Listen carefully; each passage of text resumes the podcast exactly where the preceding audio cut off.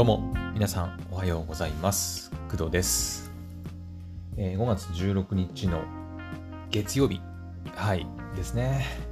また月曜日がやってきましたね。えー現在はですね、朝の5時49分でございます。はい。えーっと、そうですね、今回は、また昨日に引き続きというか、はい、またゲームのお話をしようかなと思います。はい。えっ、と、まあ、今回の話とはちょっと関係ないじゃないんですけど、あの、おとといじゃない、昨日か？昨日かな？ごめんなさい、昨日じゃない、おとといだわ。最近記憶がね、ちょっともう、なんかよくわかんなくなってきてるんですけど、あの、おとといね、あのー、クドラジに寄せられたお便りを回答したんですが、えっ、と、今日朝起きたらね、あれからまたお便りがね、2通ほど、はい、あの、届いておりまして、まあ、そちらのね、回答もしていきたいんですが、え今回は、えっ、と、また、ゲームのお話をしようと思います。お便りに関してもちゃんと回答していくので、はい、あの、ご安心ください。はい。というわけで、じゃあ、そうですね、ゲームの話していきましょうか。はい。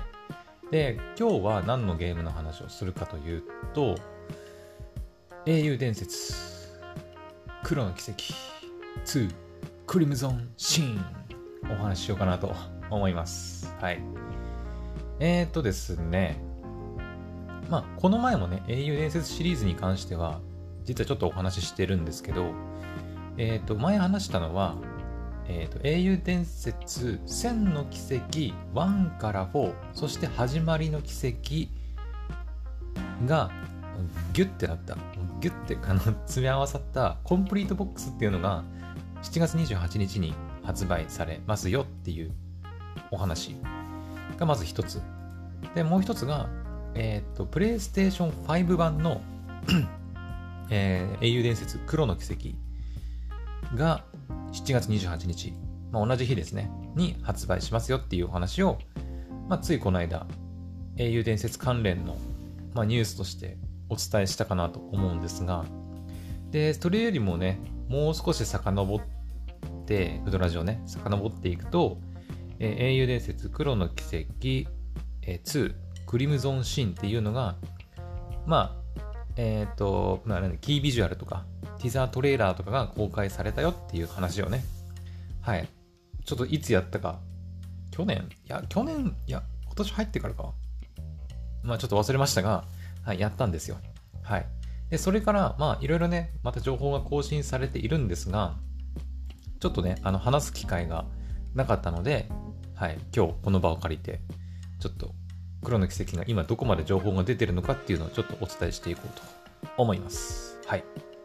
また昨日に引き続き公式サイトを、黒の奇跡2の公式サイトを見ながら、ああでもない、こうでもないっていうのをちょっと話していこうかなと思います。はい。でちなみに、えっ、と、まあ、なんだろうね、うん、黒の奇跡の2なので、その、黒の奇跡1の方のネタとか、うん、えーまあ、これまでの、ね、奇跡シリーズのネタなんかも、まあ、ふんだんに盛り込まれているので、まあ、なるべくその革新的なネタバレとかは、まあ、避けるようにはしますけど、本当にそういうネタバレとか、まだね、千の奇跡クリアしてないとかさ、ね、それこそコンプリートボックスが出てたりとか、プレイステーション5版のね、黒の奇跡が出てたりするんで、あの、やっぱり自分でそういうのをやりたいとか、うん、私のその、ネタバレになりかけるかもしれない話をね、聞きたくないっていう人は、ちょっと今回は聞かない方がいいかもしれないね。はい。まあ、なるべく、あの、確信には触れないように、ちょっと気をつけますけど。はい。じゃあ、やっていきましょう。えーと、そうですね。まず、まあ、タイトルはね、英雄伝説、黒の奇跡2、クリムゾンシンというタイトルになっております。はい。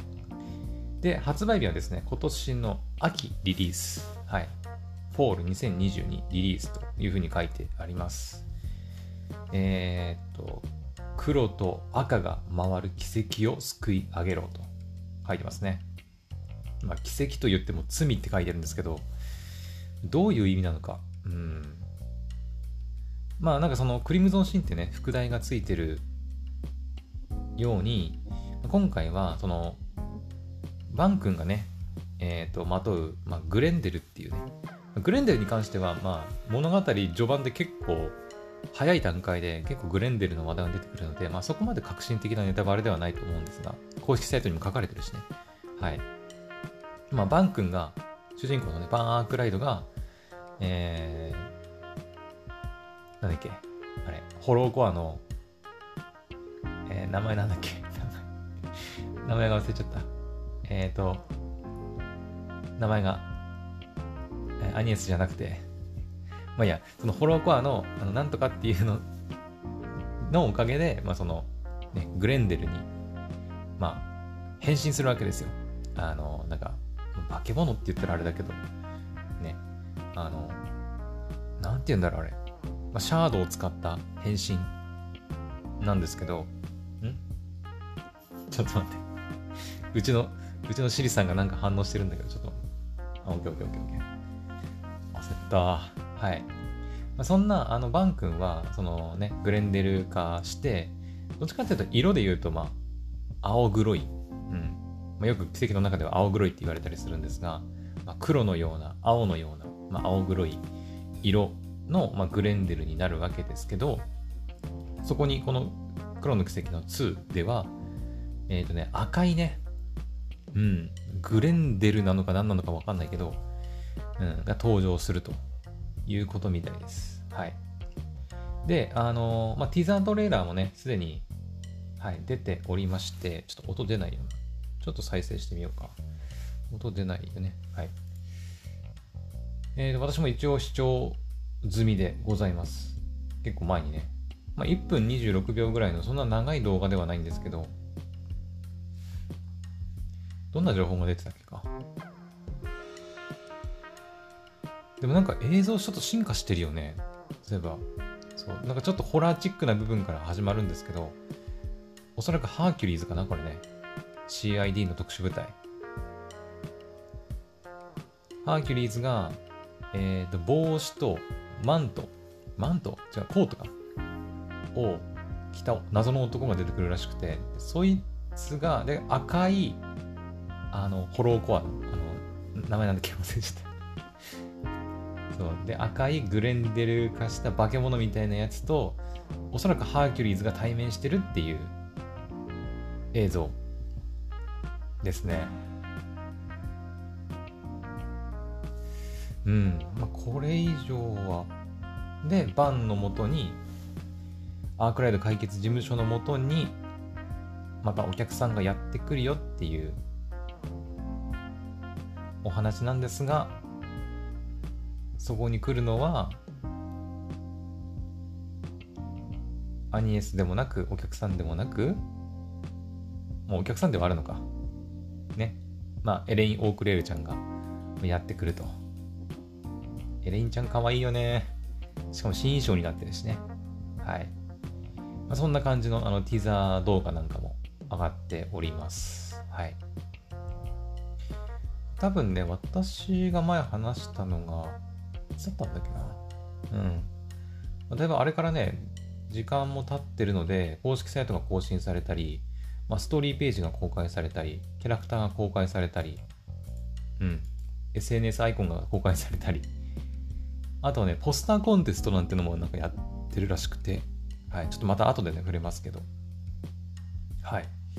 じゃあ次はそうだな、トピックスちょっと飛ばして、アバウト。いきましょうか。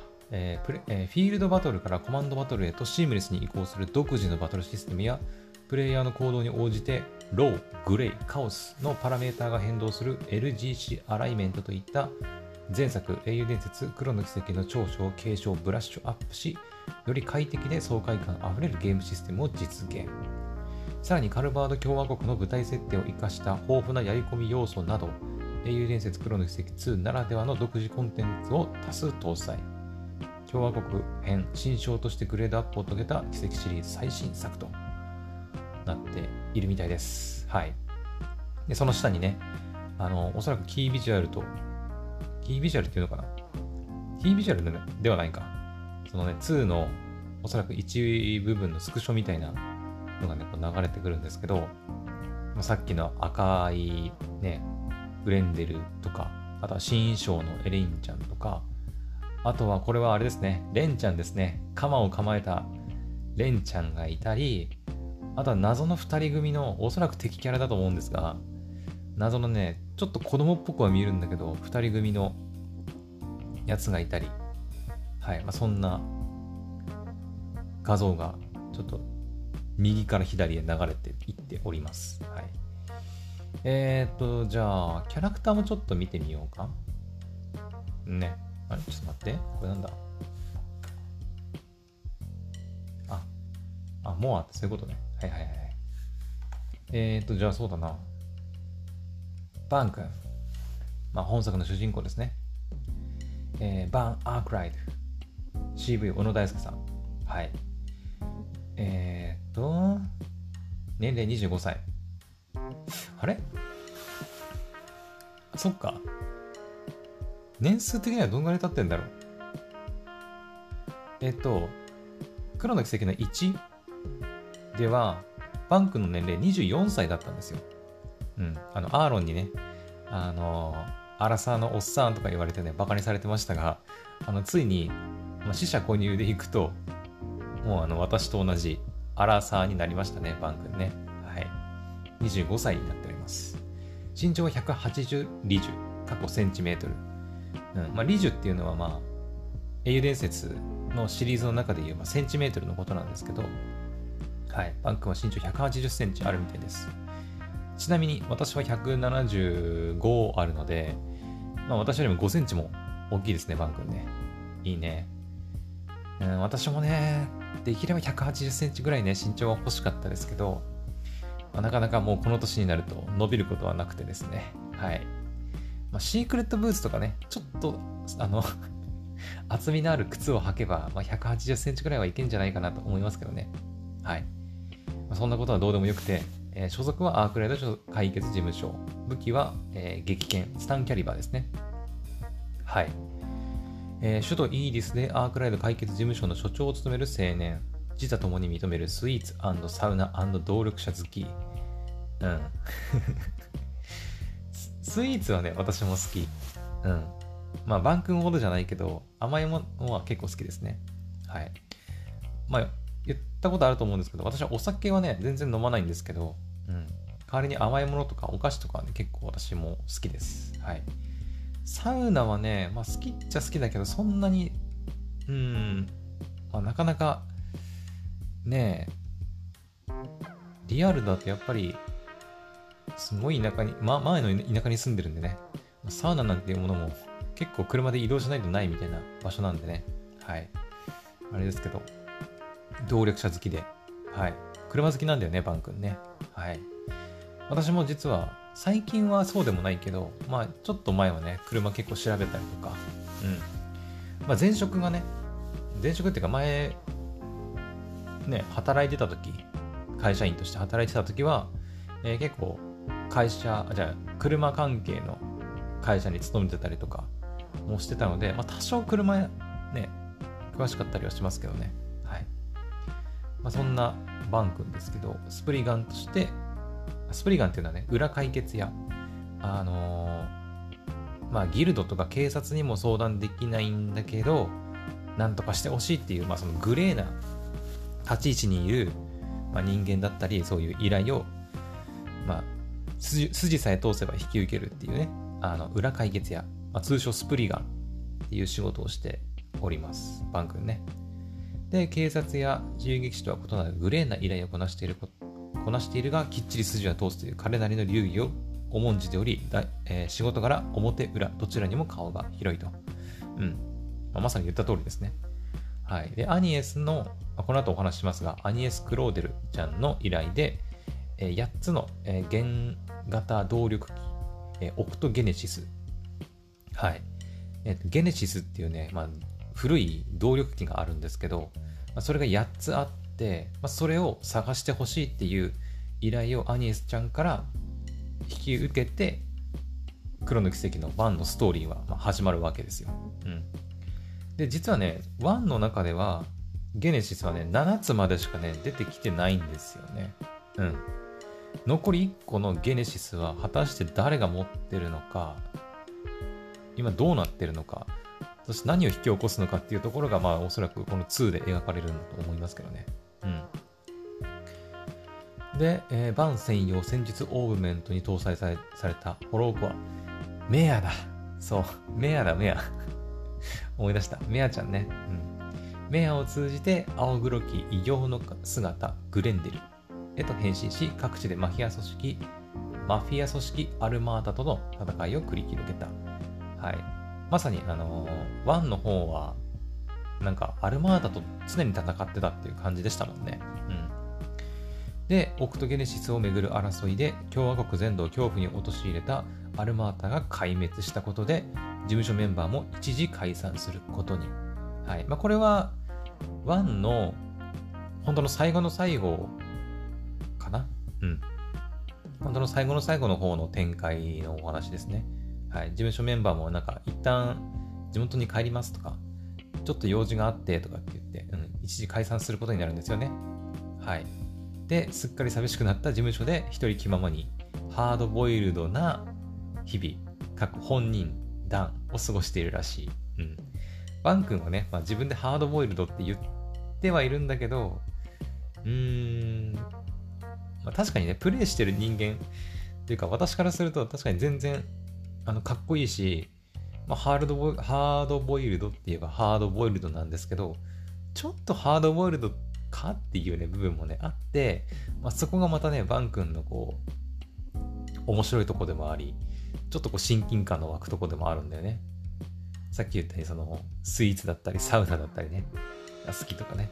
まあ、サウナ同力者は、うん、まあ、ハードボイルド、うん、まあ、車好きはハードボイルドっぽいけど、サウナとスイーツはちょっと違うかなっていう気もするよね うん。はい。まあ、そんなバン・アークライブ君でした。はい。で、今回バン君は、えっ、ー、と、衣装は特に変わってないんですよね。うん。なんか、あのね、公式のサイトが更新された時に、なんか、なんだっけな、YouTube かなんかかな。んで、見た時に、コメント欄で、そのバン君の新衣装ないのかってちょっとがっかりされてる方もいましたけど、まあ確かに、あの、私もちょっと思いました。うん。え、バン君新衣装ないみたいな。うん。結構ね、奇跡シリーズは1から2とか、まあ、千の奇跡で言うと、1、2、3、4ってあったんですけど、えー、っと、そうだね、1、千の奇跡1のリーン君、リーン・シュバルツァーが主人公なんですけど、リーン君、1では学生服、で、2では、学生ではあるんだけど、まあ、私服姿みたいな、冬着。うん。で、3になると、えー、っと、まあ、教官服みたいな感じ。まあ、3から4の時はでも衣装特に変わってないのかなそっか。うん。まあ、髪色がね、ちょっと変わったりとかっていうのはありましたけど、リン君の場合は。はい。なので、まあ、うーん、そうだね、1から2になるにあたって、バン君の衣装が変わってないっていうのは、まあ、まあ、あり得るっちゃあり得るんだろうけど、まあ、変わってもよかったのかなとはちょっと思いますね、確かに。私も。うん。もしかしたら展開上少しね、変わったりする可能性も、なきにしもあらずではありますけどね。はい。じゃあ、バン君終わったんで、このペースで全員喋れるかな一応ね、今出てるのがね、1、2、3、4、5、6、7、7人いるんですよね。まあ、うん、まあいけるか。まあとりあえずアニエスちゃん行ってみようか。うん。続いて、アニエス・クローデルちゃんですね。CV は伊藤美久さんです。はい。年齢は16歳。あれアニエスちゃんって1の時何歳っていう設定だったっけ ?15 歳みんな1年年取ってるって感じかな？どどうなんだっけな？ちょっと忘れたな。アニエスちゃんはちょっと年齢忘れました。うん。アニエスちゃんはどっちかっていうと、あの、作品内でその年齢云々に触れられることはなくて、まだ学生ですみたいな、うん、感じで、まあ、ふんわりね、伝えられることが多くて、バン君は逆にめちゃくちゃ年齢をいじられるので、だからね、覚えやすいんだけど、まだ24だわみたいなね。なんだけど、アニエスちゃん、16歳。あれどうだったかな？多分1の方の公式サイト見ればわかんじゃねえか。えー、っと、1の方の公式サイトあるんかな？まあ、あるだろうけど。で、アニエス、えー、違う違う違う違う。あれ、1の公式サイト、普通の、これか。えー、っと、1の方の公式サイト見て、えー、キャラクター、アニエス。アニエスちゃん、あ、16歳ですね。うん。アニエスちゃんは16歳でした。はい。じゃあ特にアニエスちゃんは年を取ってないとまだ。ということは、丸々1年経ってるわけではないってことですよね。うん。はい。で、えー、年齢16歳で身長158センチ、158リジュですね。まあ、大きくもなく、ちっちゃくもなくって感じかな。平均的な身長ですね。所属はアラミス高等学校。そしてアークライド解決事務所。はい。アニエスちゃんは帝国のな、ん？帝国の中でも屈指の、えー、名門校、えー、アラミス高等学校の、まあ、生徒でもあるんですが、えっ、ー、と、アークライド解決事務所に、まあ、バイトとして、はい、所属しております。はい。で、武器はオーバルスタッフ、動力場ですね。千の奇跡1とか、千の奇跡で言うと、エリオットとか、エマかな？うん、あたりが使ってた武器と、まあ、同じになりますね。はい。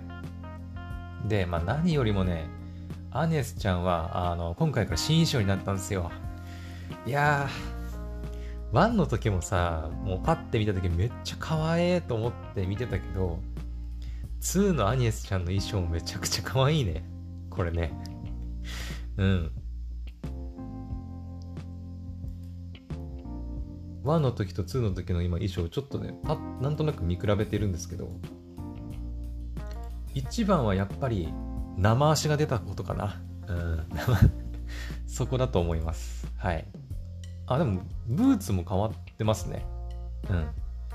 前はえー、これなんなんて言うんだろうな。茶色？ちょっと私あんまりファッションとかよくわかんないんで、ね、あれですけど。うん。あ、でも長さが違うな、ブーツのね。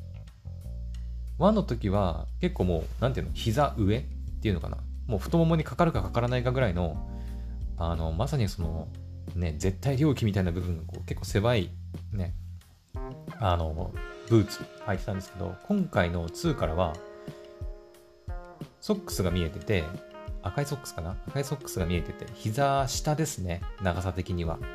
はい。で、生足が見えております。はい。生足です。はい。いいね。まあ、生足もやっぱいいよね。あの、タイツも良かったけど。もう、やめろってな。うん。まあ、でもね、あの、奇跡シリーズのファンの方ならわかると思うんですけど、奇跡シリーズには、隠れ要素じゃないけど、うん。えー、ね、結構ね、その、女性キャラクターの、あの、下着？まだね、結構作り込んでいまして、その下着をね、いかにして見るかみたいなね、ちょっとしたこう、小ネタみたいなのがあったりするんだよね。うん。これは多分奇跡シリーズのをやったことある人なら多分誰もがね、やったことあると思うんだよ。あこの角度、いや、ここ今走らせれば、あ、何色みたいなさことをね、やるんですよ。うん。これね、絶対ね、もしね、その近くに奇跡シリーズやったことある人とか知り合いにいたら、まあ聞いてみればわかると思うけど、おそらくね、やったことある人たくさんいると思う。うん。男女問わずやるんじゃないかな YouTube 動画とかでもね、あの、やってる人いますよ。むしろそれを取り上げてね。うん。なので今回からもアニエスちゃんが生足が出たということで、また、ね、そういったネタが増えるんじゃないかなと思います。はい。でもほんと可愛いね、アニエスちゃんね。はい。なんか、より魅力的になったと言いますか。うん。まあ、1の時はどっちかっていうと冬着みたいな感じで、結構厚着だったんですけど、うん。だから1の時にね、あの、その衣装のままさ、あの、サルバット、砂漠のエリアとか行ったりしてたんだけど、暑くねえのかなとか思ったりしたけどね。まあそんなアニエスちゃん、ちょっとこう、夏仕様とまではいかないけど、うん。はい。まあ、ちょっと印象が軽くなったかなという感じですね。はい。で、説明としては、首都の名門校、アラミス高等学校で生徒会の庶務を担当している高校1年生。うん。そっか、高校1年生だから、高校2年生に上がったりしてるわけではないってことか。ね。うん。丁寧な言葉遣いと清楚で柔和な雰囲気が特徴的な少女だが、裏解決屋としてのグレーな仕事や社会に闇を前にして、も決して染まることのない強い意志を宿していると。うん。まあ、アニエスちゃんはやっぱりワンの中で結構成長しましたよね。うん。アニエスちゃんはそもそもただの高校女子高生だからね、ただの JK だから。うん。よくよく考えると。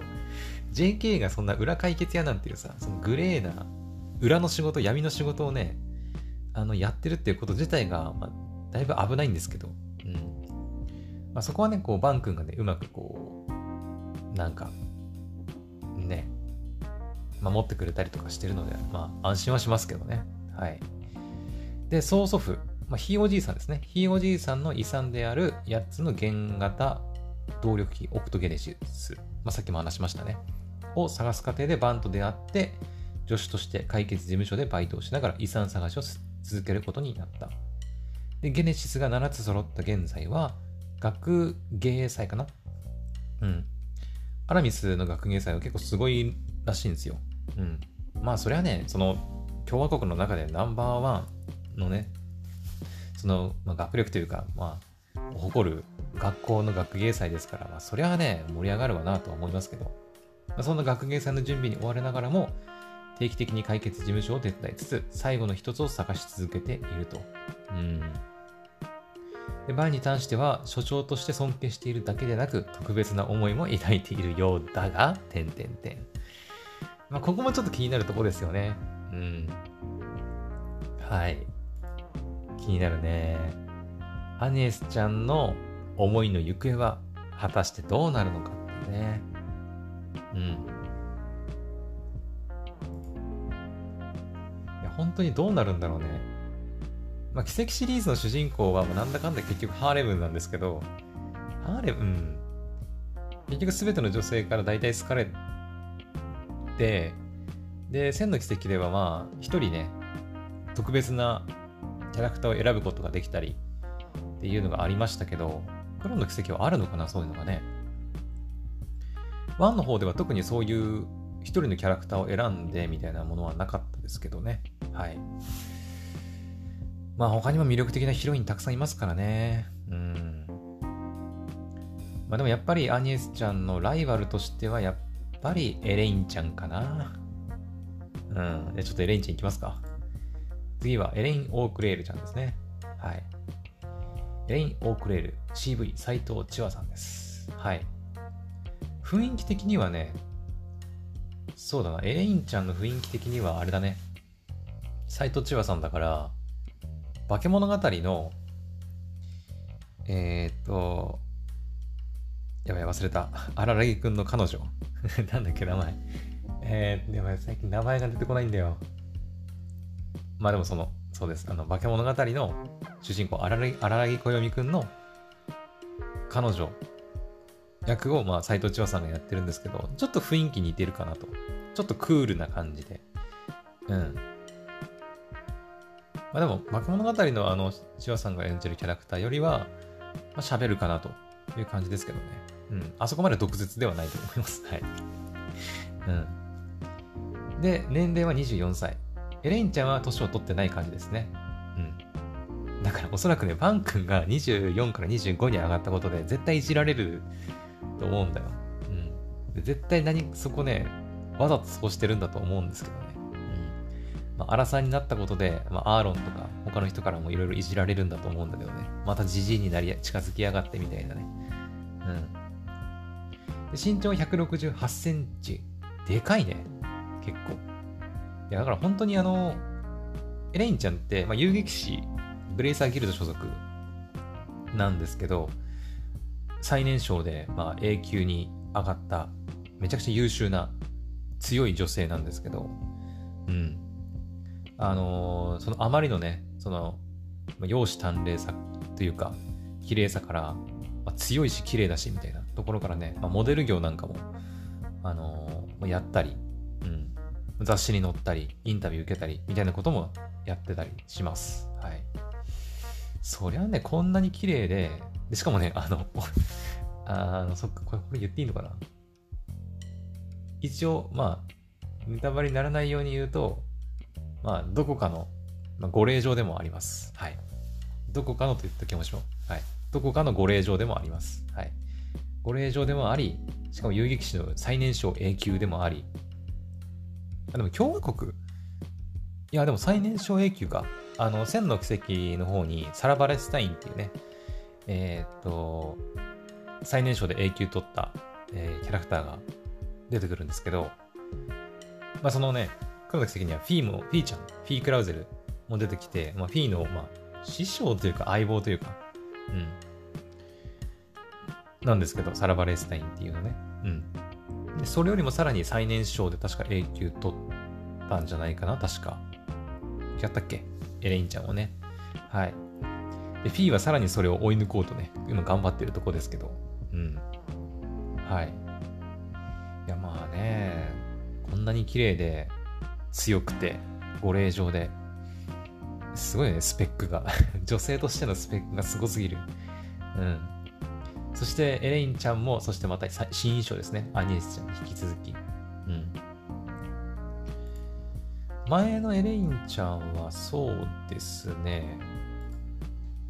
まあでもテーマカラーというかは変わってないのかな。うん。でも前の方がちょっと好きかな。どどうかな。でも新しい。うん、ちょっと露出減ったかな。でもないか。胸元は一応ちょっと出てるしね。そうだね。そう。でね、あの、エレインちゃんはですね、あの、スカートじゃないんですよ またその話するのかって思いますけど、思われますけど。えっ、ー、とね、エレインちゃんはスカートじゃないんですよ。残念ながらね。うん。まあこれなんていうのかな。ショートパンツっていうのかな。うん。レインちゃんはショートパンツを履いてますので、まあ、あの、アニエスちゃんみたいなそういうネタは、まあ、実はできないんですよ。残念ながらね。うん。まあ、そこがまたちょっといいというかね。うん。まあ、なかなか隙を見せない感じが、まあ、好きですけど。はい。まあ、エレインちゃんの新衣装もめちゃくちゃ可愛いですね。うん。良きえー、説明を読みますね、えー、ソードメイデンのあだ名でエースとして活躍するカルバード共和国の永久遊撃士。達人級の剣術の腕前と凛とした美貌を併せ持つことからメディアの注目の的となっているが、遊撃士協会の広告塔としての取材を除き、あ、そっか、写真集とか女優とかなどの他業界からのオファーは全て断ってるんだ。うん。そっかそっか。そっか、そういう設定だったっけ？うん。ちょっと忘れてたかも。そっか、写真集とか女優の仕事は断ってるんだね。うんうん。ただ、遊撃士協会の、まあ、ね、広告塔としての取材は受けていると。ね。そりゃ、遊撃士にこんなね、強くて綺麗な、ね、人いたらさ、そりゃ、遊撃士の人気も高まるわなって気するよね。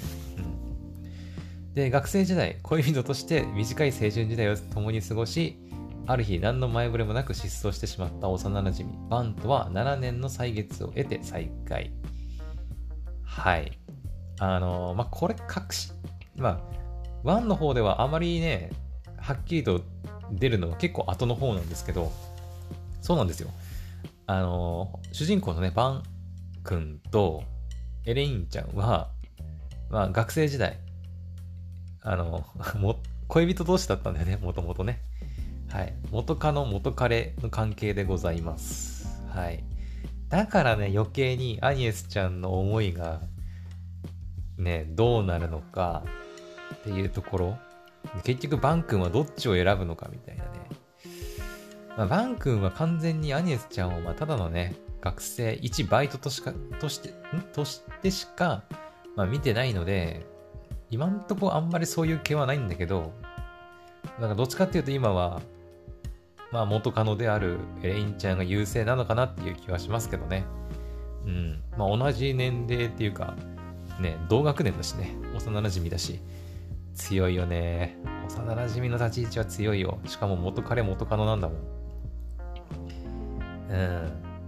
まあ一回別れてるから、まあチャンスがあるのかもしれないけど、ねまあ果たして本作の主人、あのヒロインはエレインちゃんなのか、アニエスちゃんなのかっていうところもちょっと気になるところではありますね。うん。えー、あとはお互いに過去のわだかまりを抱えたままギクシャクした関係を続けていたが、アルマータとの戦いの中で少しずつ歩み寄っていけるようになった。そんな中、首都の片隅で CID、過去10号情報省、えー、ガンマ中隊が何者かに惨殺されたこと、そして現場には赤黒い異様の怪物の姿があったという知らせがエレインのもとに届くのだが、これ多分さっきの、あのー、あれかな？ティザートレーラーのことかな？ということは、あれさっきのハーキュリーズじゃないのかな？普通の CID のガンマ中隊的なやつかな？ハーキュリーズって確かその CID の特殊部隊の名前なんだよね。でも特殊部隊っぽかったよね。ね。まあ、よ、よねって言ったってね、皆さん見てるかどうかわかんないけど、まあ、ハーキュリーズの可能性もあるんじゃない？うん。まあ、それがあの赤黒い異形の怪物によって、まあ、惨殺されたと。うん。ハーキュリーズね、1の方でも結構簡単に死ぬんですよ。うん。っていうか、まあ、ハーキュリーズに限らず、あの、黒の奇跡ね、確かその、レーティング？レーティングちょっと上がってるんじゃなかったっけ？あのね、今までの奇跡シリーズにはなかったね、その、人の死だとか、結構その、裏社会の話とかも出てくるので、結構レーティング上がってるんだよね、対象年齢がね。うん。結構バンバン人死にます。うん。びっくりしたね、最初ね、黒の奇跡やった時ね。うん。え、また死ぬんみたいな。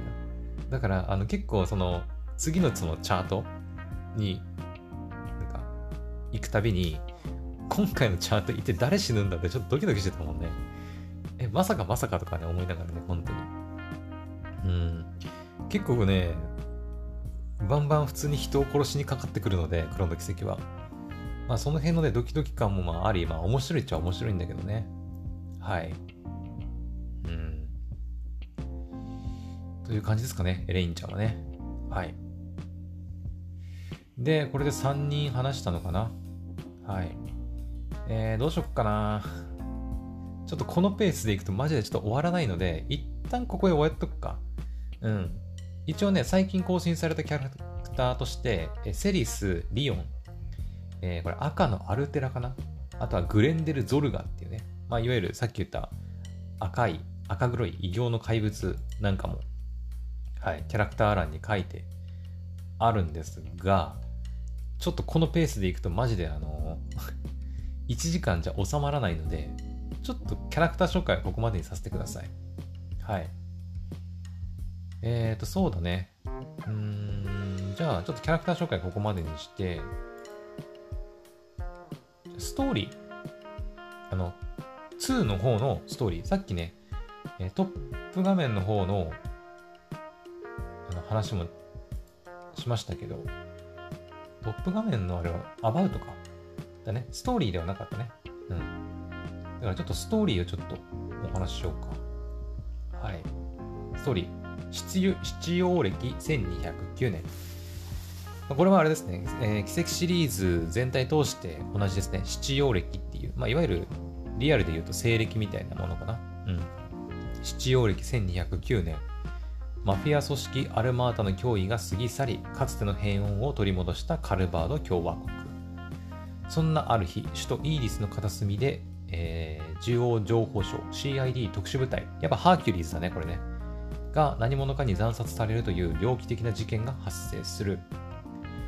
えー、事態の収拾に向けて動き出すカルバード警察や遊撃士協会。新たな騒乱の匂いを嗅ぎ嗅ぎつけ暗躍を始める裏社会の勢力、うん、結構裏社会の勢力いっぱい出てくるんだよねえっ、ー、と結社とかねうんえー、結社とかあとは平ゆえとか、まあ、両兵団。あとは、あれだ、しずなちゃんがいる、あの、イカルガ。まあ、あれも両兵団っちゃ両兵団なんだけど、とか、まあ、そんな感じでいろいろね、暗躍を始めているみたいですね。うん。で、そんな中、スプリガン、えー、バン・アークライドも意外な人物の来訪をきっかけに調査に乗り出すこととなると。惨殺事件を引き起こした人物は一体誰なのか、その目的とは、そして曽祖父の最後の遺産、第8のゲネシスを探し求めるアニエスは、獣じみた赤黒い異形の方向と何かを追い求める少年少女との開口が彼らの奇跡物語を逃れられぬ因果へと誘っていくと。うーん。なるほど。と本当にこれどこまで喋っていいのかね 結構ねあの公式サイトの中にすらやっぱその1の方のネタバレというか、うん、1を知った上での話って感じだねうん結構がっつり1の、まあ、ネタバレというか、うん。だってもう、アルマートの脅威が過ぎ去りとか言っちゃってるもんね。うん。あ、そうだね。まあ、第8のゲネシス。うん。本当に気になるとこだね。はい。まあ、黒の奇跡自体どうなんだろうね。2で終わるのか、それとも3、4みたいな感じで、まあ、続くのかは、まだわかりませんけどね。どうなるんだろう。あとはキーワードとして、カルバード共和国だとか、遊撃士協会だとか、うん、七王協会だとかね。うん。あとは結社ミクラウヘビ、ウロボロスだっけね。まあこの辺はあれだね、奇跡シリーズ全体としてまあいろいろ出てきてるワードではありますね。うん。はい。ここはあの皆さんの自分で公式サイトとかね、はい。まあ、奇跡シリーズやってる方ならわかると思うんですけど、うん。もしわからないことがあれば、この辺見て、ちょっと頭に入れておくのがいいのかなと思います。はい。まあ、結社もね、まあ、1の方では、どっちかっていうとなんか味方っぽい立ち位置でなんか出てきましたけどね。まあ、相変わらず何考えてるのかよくわかんないし、そう。あの、オールフェイス最終計画とかいう、なんかよくわかんない計画やっててね。うん。まあ、空の奇跡の福音計画とか、あとは、これは、千の奇跡だっけ？幻影計画とかね。うん。あとは、今第3段階に、英語回帰計画なんていうものが、あの、進行中らしいんですけど、結局何がしたいのかよくわかんないっていうね。うん。はい。って感じです、ストーリーはね。でキャラクターはまあさっき話した通り、バン君、アニエスちゃん、エレインちゃんお話ししたし、まあ、ざっと言っておくと、まあ、セリスとリオンは、えー、っと、教会の人間です。はい。まあ、これまでの奇跡シリーズにもたくさん出てきましたけど、えーとね、守護騎士、ドミニオンだっけ？の一人なんですよね、それぞれ。セレスちゃんは第4位じゃなかったかな？うん。で、リオンは何位だっけ？まあ多分、キャラクター紹介見ればわかると思うんですけど、まあそんな感じですね。で、赤のアルテラはメアちゃんと多分対をなすャラクターなんじゃないかな。うん。で、グレンデル・ゾルガは、はい、まあ、バン君と対となるキャラなのと、キャラだと思います。はい。まあ、この辺ちょっとまた詳しくね、はい、キャラクターについては、また別の配信でお話ししていこうと思います。あと、ギャラリー、ムービーがあったり、イメージ。そう、あ、そうだ。ちょっとこのギャラリーでさ、言いたいことが一つあるんだけど、一つ、まあ、たくさんあるんだけどさ、まあ、二つかな一応二つ触れておこうか。あのね、あの、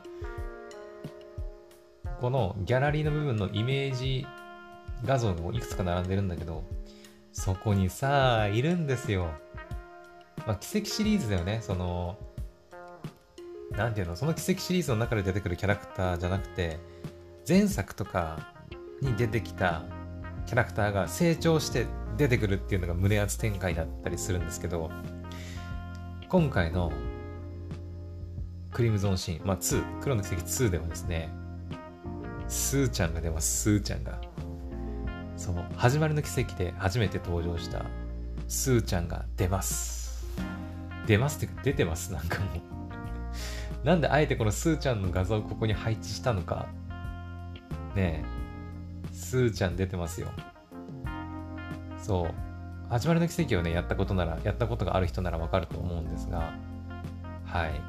スウィンですね。スウィン。3と9の、はい。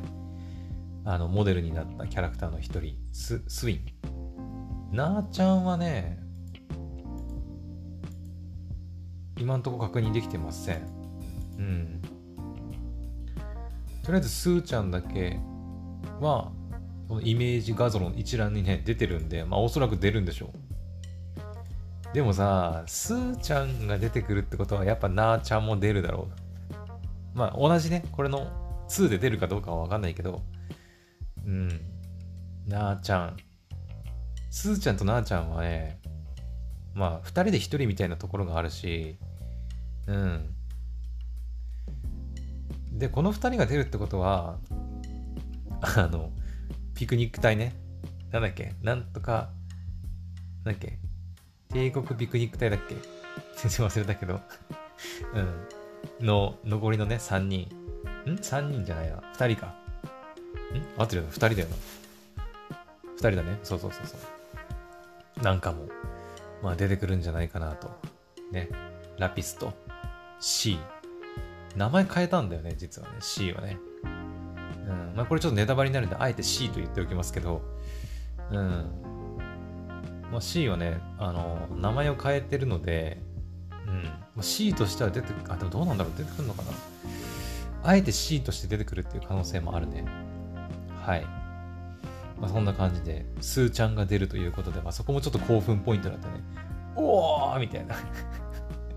スーちゃん出んじゃんみたいな。スーちゃんじゃない、スーちゃんかなスーちゃんなーちゃん？スーナーね。まあ、スーナー。また、ラーちゃん。ラーちゃん。あとびっくりしたのは、あの、釣りがあるっぽい。釣りがあるっぽい。うん。まあ、奇跡シリーズでは、結構、まあ、千の奇跡でもね、リンくんが、まあ、リンくんも結構自軸臭い趣味いっぱい持ってたからね、あの、まあ、刀使う主人公っていうのもあるのかな。まあ、お茶だったりとか温泉とかさ、あ釣りとかね、うん、結構自軸臭い趣味 言葉悪いけど自軸臭い趣味をリンクもねいっぱい持ってましたが、まあそのね、一つである釣りをバン君も2ではやるみたいですね。はい。1ではね、釣り要素なかったんだよね。うん。まあ、あえてなのかよくわかりませんが、はい、2からは釣りもまできるということで、まあ、釣りをコンプリートするっていうまあ、お楽しみ要素もあると思われます。はい。まあ、そんなところですかね。あとは SNS アイコンが配布されていたりとか、うん。ですね。はい。じゃあ、これラストになるかな。はい。えー、っと、これ一番最近更新された情報じゃないかな。うん。えー、っとね、何の話かっていうと、まあ、スペシャルっていうね、公式サイトのスペシャルっていうところを見てもらえればわかるんですけど、英雄伝説黒の奇跡2クリムゾンシンの動力映画ポスターコンテストが開催されます。はい。えー、っと、まあ、1でも出てたんだけど、まあ、黒の奇跡の舞台はね、共和国なんですけど、共和国って、まあ、映画がね、すごく流行っているんですよ。まあ、書いてあるわ、ここに。英伝説黒の奇跡2の舞台となるカルバード共和国で大衆娯楽として親しまれているオーバルシネマ。はい、まあ、動力映画のことです。まあ、映画ですね、映画。で、劇中で公開される映画作品の中から3作品のポスターをユーザーの皆様から大募集。採用された作品は黒の奇跡2のゲーム内で登場するほか、特別商品もご用意しておりますと。うん。ってな感じで、そう、あのね、黒の奇跡の共和国では、その映画がすごく流行っていて、で映画館に入って映画を見たりするっていうね、こともできるんですけど、その映画館とかね、行くと、その映画のポスターがね、こう貼ってあったりとかするんですよ。うん。その時のそのポスターのイラストっていうのを今作2では、まあユーザーというか、うん、もう一般から募集しようっていう試みみたいです。はい。うん。だから実際にその応募したりして採用されたらゲーム内でガチでその自分の描いた、まあ、イラストなのかなのかわかんないけど、まあ、ポスターとしてね、出るっていう、なかなか面白い企画だなと思って。うん。